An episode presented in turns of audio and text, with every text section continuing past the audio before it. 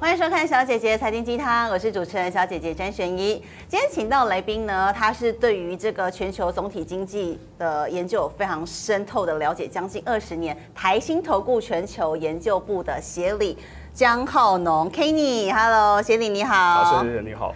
其实呢，这个浩龙协理看起来长很年轻，他跟我说他做快二十年，我也是蛮惊讶。不过这二十年其实有很大关系，因为代表你历历经过了牛熊，然后你也历经过了金融海啸，所以呢，任何所以过去市场发生的升降息都在你的掌握之中。所以我们今天特别请到你，想要来了解。我们知道，其实在过去历经过林指会没有看过的暴力升息阶段。现在我们要讨论的事情，就是大家已经是在开始讲说啊，什么时候要降息了？那一门甚至不是说要衰退吗？那现在衰退有近在眼前吗？那如果就衰退来看呢？现在开出的美国企业财报感觉又很不错啊。所以最新呢，《经济学人》杂志他用一个我觉得他蛮好的形容，他用蒙娜丽莎的经济来形容现在整个状况。你知道蒙娜丽莎微笑就是。似笑非笑嘛，要笑不笑，所以我们想请教协理，你觉得到底是笑不出来，还是似笑非笑？目前到底整个状况是如何？我想，其其实用蒙娜丽莎这个形容其实非常的贴切。我就说，呃，毕竟我们现在对市场的看法，其实我想跟以往几年比起来，其实我认为现在市场的看法更为分歧。嗯，哦，其实呃，应该这样讲，我就说，呃，其实我们在做这个经济预测的这个工作，哦，其实在跟做这个天气预报差不多。我们都需要很多的这个数据跟图表来佐证，证自己的结论。对，唯一的差别只是天气预报比我们准而已。好，那所以现在这个情况其实有点加剧。哦，是因为我们看到的是这个过去几年以来，其实我们认为有一些这个改变。对，首先是我们看到是这个结构性的这个改变。是。哦，以前的话，其实联准会它其实是会提供一个所谓这种前瞻指引，哦，一个 forward guidance。它给市场一个方向，就是说未来我们大概经济会往哪个方向去，嗯、我们的货币政策大概会怎么走。所以，即便你会看到每个月的数据可能有高有低，对，但实际上大家的方向是很一致。就是说，如果我们像三个旅行团，联准会的角色，他会像是一个导游，对，然后大家跟着他往前进，要去旅行。但我们现在在这个旅行团发生了什么事情？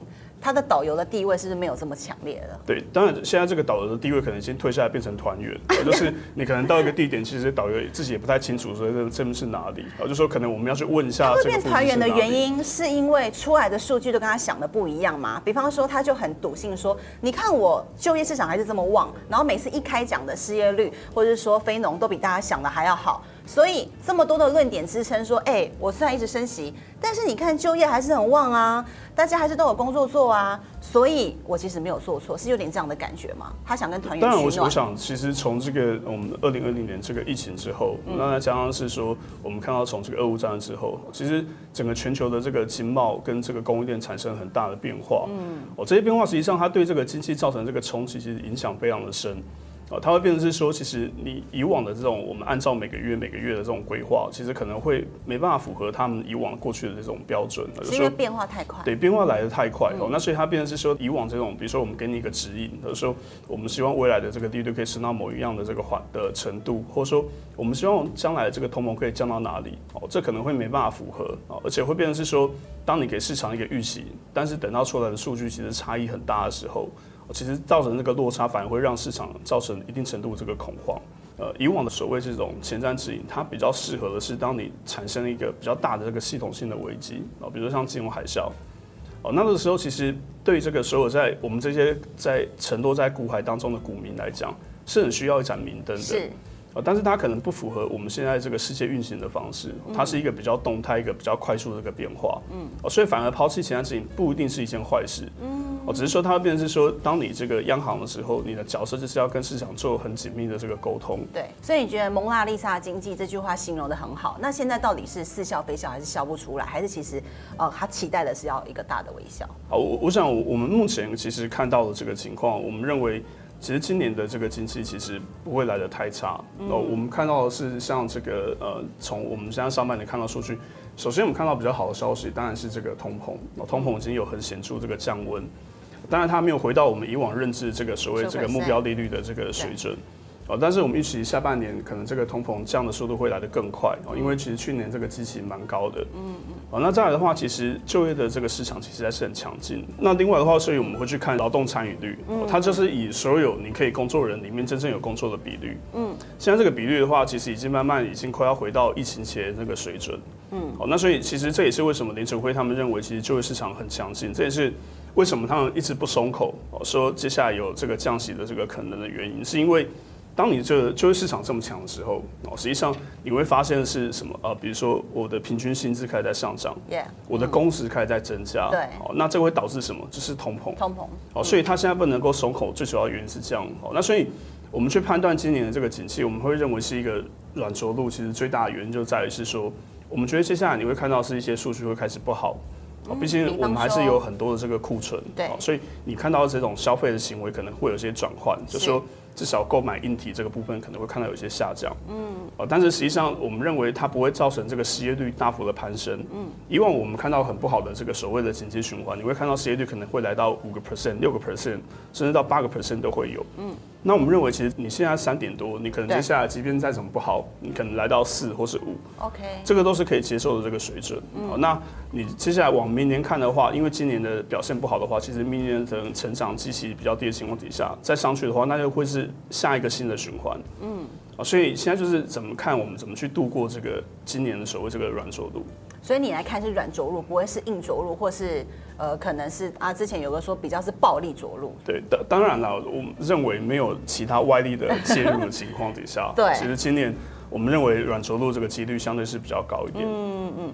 那我们刚刚提到，其实你刚刚也说了，呃，因为就业市场很强，然后还有一点，其实联准会喜欢看的是核心通膨。对。啊核心通膨死不降嘛，因为就代表服务还是很旺啊，薪资的水准还是在高点。那如果核心通膨死不降，然后现在又在讨论说，呃，联准会的语气是说暂停升息，我可没说不升。所以如果他六月不升，现在市场开始有声音说，可能七月也有可能升啊。所以你认为到底接下来是真的就这样停下来，我们不升了？还是真的有可能会再升息，那或是真的可以直接进到下一个阶段，就是我们讨论什么时候要降息。好，首先通膨，我想其实我们之前已经从一些比较波动比较大的，比如说像是能源跟食物的价格，嗯，哦，其实。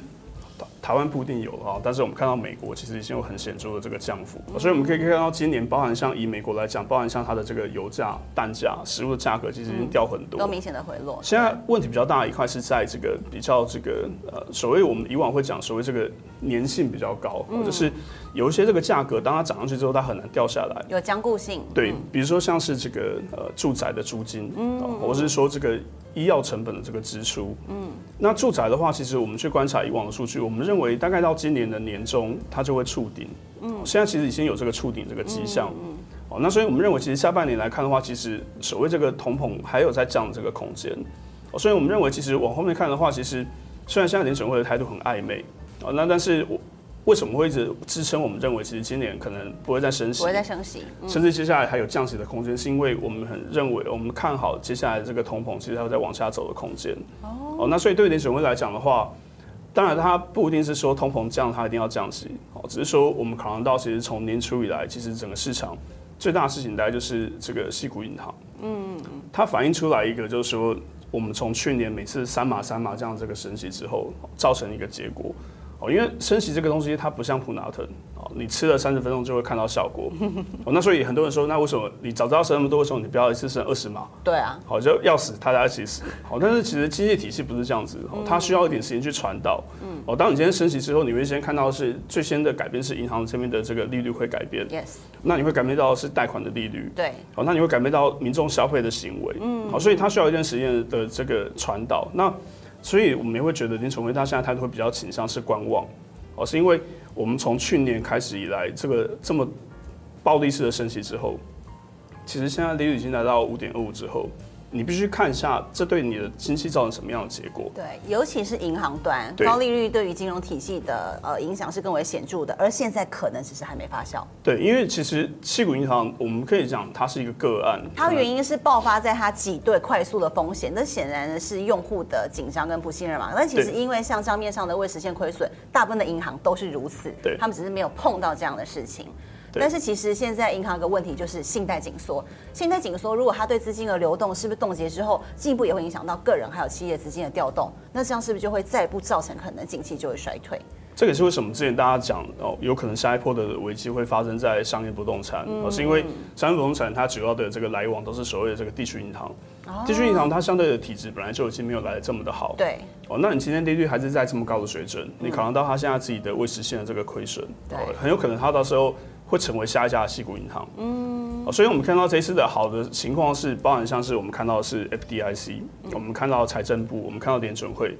哦，他们其实很快就去介入哦，直接就接管哦，因为以往的这种情况就是，比如说像矽谷银行的情况，假如我们回到二零零八年，它可能会像 Bear Stearns 这样，嗯，哦，就是我在市场上被大家凌迟，我会像法拍屋一样，我从一拍、二拍、三拍、四拍、五拍都没人要买，那这个时间实际上它会让这个恐惧扩散，啊，但是实际上我们看到主管机关的态度其实很坚决，他马上介入之后，其实。它保障所有的这个存户的这个资金，对，立刻去处理这件事。好，那可以让这个挤兑情况不会再蔓延。嗯，只不过你现在利率这么高的这个水准，我们认为维持下去的话，其实对这些银行来讲都会是很大一个负担。嗯，所以我们觉得其实往后面走的话，其实是有这个降息的空间。OK，因为那你觉得大概什么时候可能会降息？我们从 Fed Watch 来看，刚刚提到其实应该是看起来是年底，你觉得年底机会高吗？我之前很多人讲九月哦，那但是我们觉得九月可能有点太早。对，好，毕竟你看，实际上。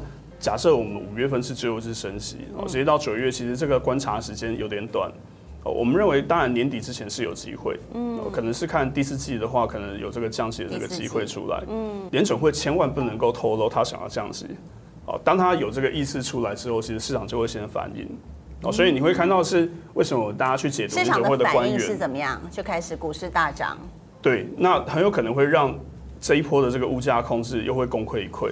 但是，其实从协理，你过去我们讲每一次，其实联准会降息的原因，从来就不是因为通膨到了，而是因为他们嗅到了可能会有金融系危机的发生。我们可以这样说吧？不管是过去九七年、零八年，基本上每一次降息都是有大事要发生了。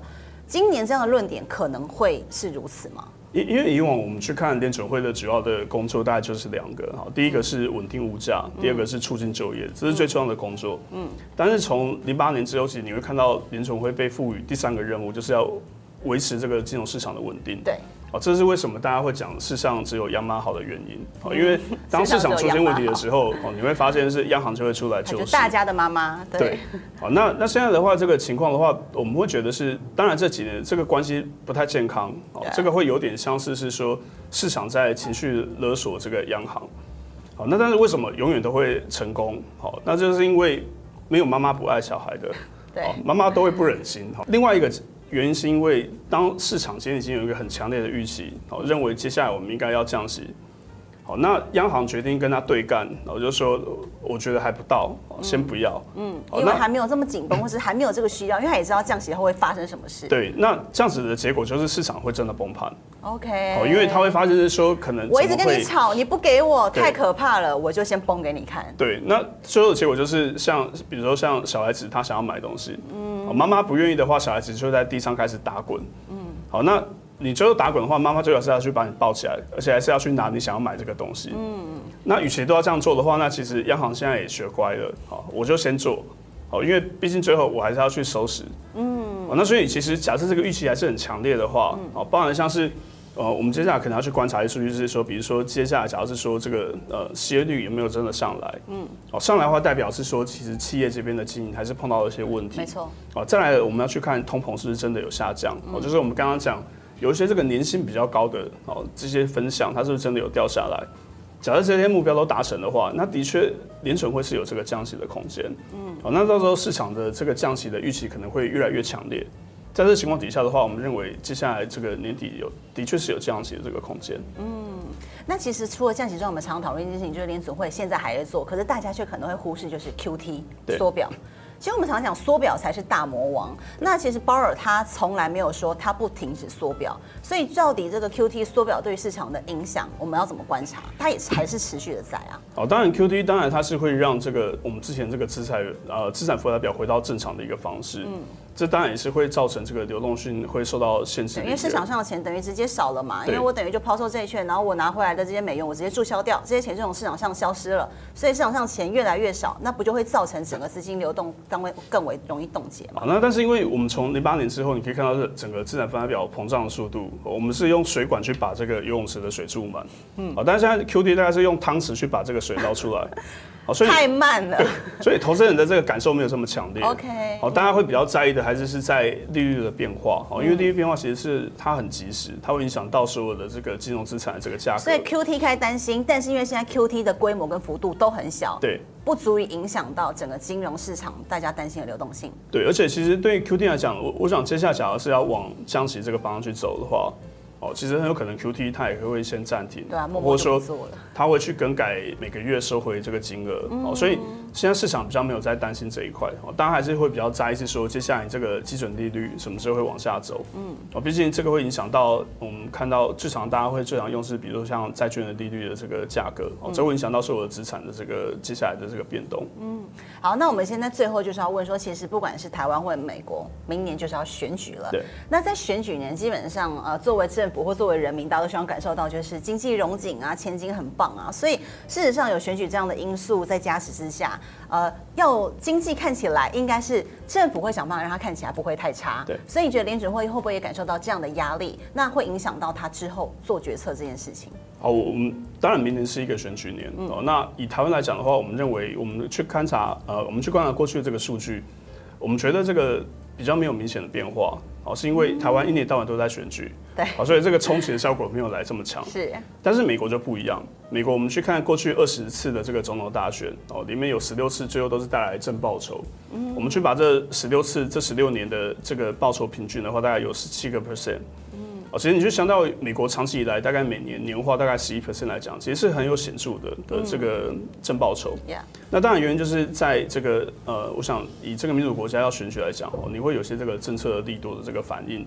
哦，所以我们去把美国总统的这个任期切成四年来讲哦，其实表现最好就是在第三年跟第四年。那刚好我们今年跟明年就是会经历到第三年跟第四年。哦，所以我们觉得以现在来讲的话，其实。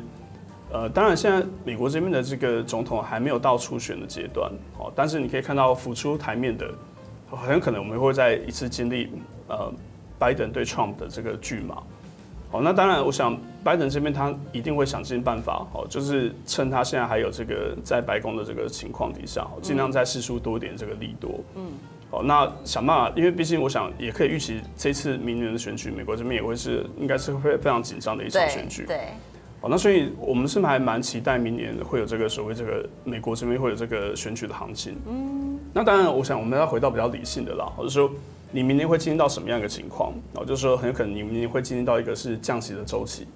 哦，你可能会明年会经历到是说整个企业的这个，包含像是库存的调整已经到一个阶段。对。哦，你可能会在经历下一波的这个开始整个急性往上走这个阶段。嗯。所以基本面来讲的话，其实我们是很看好这个明年市场的这个表现。嗯。